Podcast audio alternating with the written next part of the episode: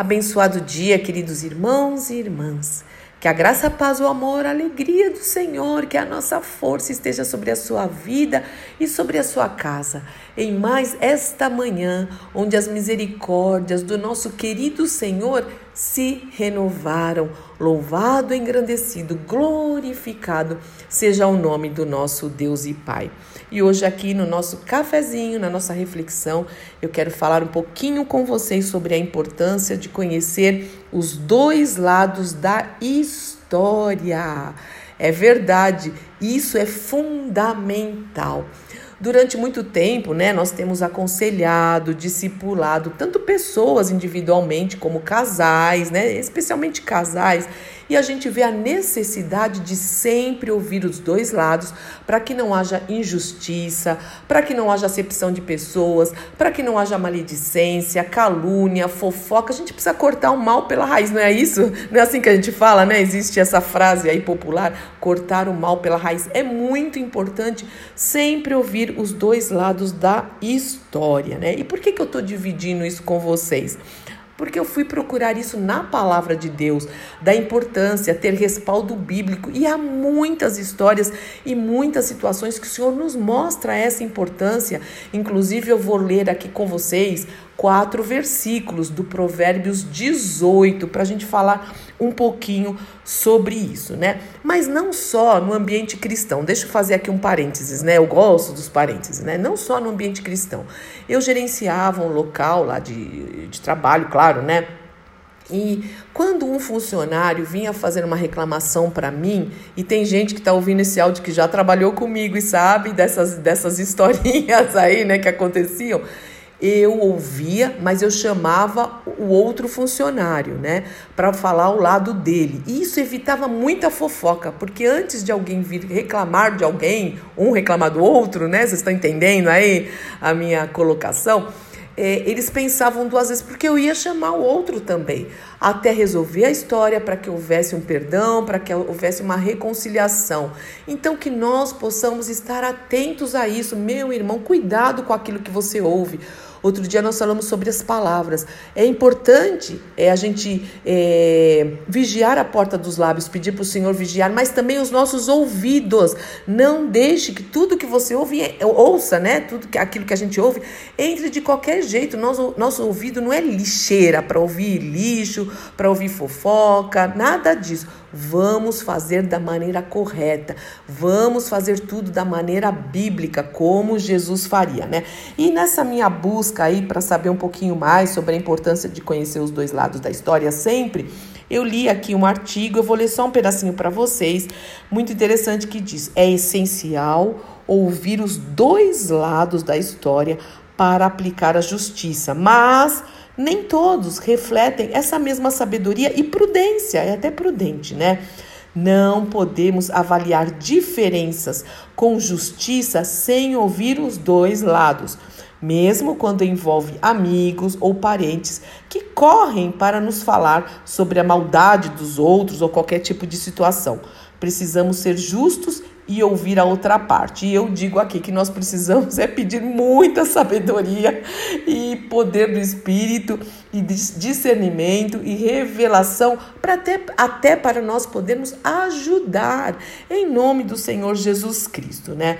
E então eu vou ler os quatro versículos. Provérbios 18, 2 diz o seguinte: O tolo não se interessa pelo entendimento, só quer saber de expressar as suas opiniões. Não ouve nada, não ouve ninguém, não ouve a palavra de Deus. Ele quer falar, ele quer expressar a opinião. E, a, a, a, a quem, e para quem reage dessa forma, o Senhor chama de tolo, meu Senhor, né?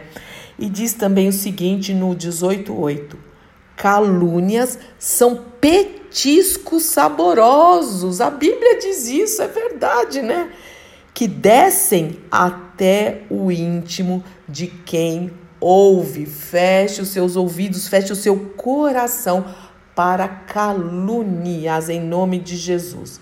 Provérbios 18, 13 diz o seguinte: falar sem antes ouvir os fatos é vergonhoso e é insensato. O Senhor fala que falar sem ouvir tudo, a história toda, traz vergonha e falta de, de sabedoria aqui, de sensatez, né?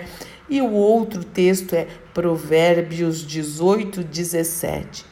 Quem fala primeiro no tribunal parece ter razão, até que o seu oponente comece a lhe fazer perguntas. Meu irmão e minha irmã, nós somos chamados para exercer o ministério da reconciliação e não o ministério de colocar lenha na fogueira, sabe? De, de provocar. Tem gente que gosta de uma encrenquinha, de uma fofoquinha. Feche os seus ouvidos, feche a boca, guarde o seu coração em nome do Senhor Jesus Cristo e sempre que alguém for te trazer qualquer coisa, ah, falaram de você ou de outro, de outro, vamos ouvir os dois lados, vamos andar na verdade por luz no caos, como o Senhor nos ensina para que tudo seja feito de acordo com a palavra de Deus e com a bênção de Deus. A maledicência, como nós vimos em muitos textos, é obra da carne, a calúnia é obra da carne, a fofoca é obra da carne, o espírito de divisão é obra da carne,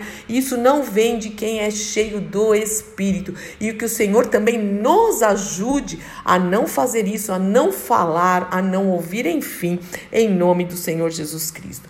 E eu gosto muito de uma frase do Leonard Ravenhill, que é um foi um mentor para vocês verem, o mentor do Paul Washer e John Piper, amigo do Tozer e do o, David Wilkerson, escreveu vários livros, livros sobre porque tarde o avivamento, sobre avivamento, uma vida exemplar, muito sério. Ele era muito sério até na biografia dele, quem escreve diz o, o, o Heaven Hill é o seguinte: quem gosta, gosta, quem não gosta, não gosta. E ele mesmo falou que às vezes ele pregava em algumas igrejas que nunca mais chamavam ele, porque ele fala de pecado, ele confronta, ele fala de santidade mesmo e de uma vida pura.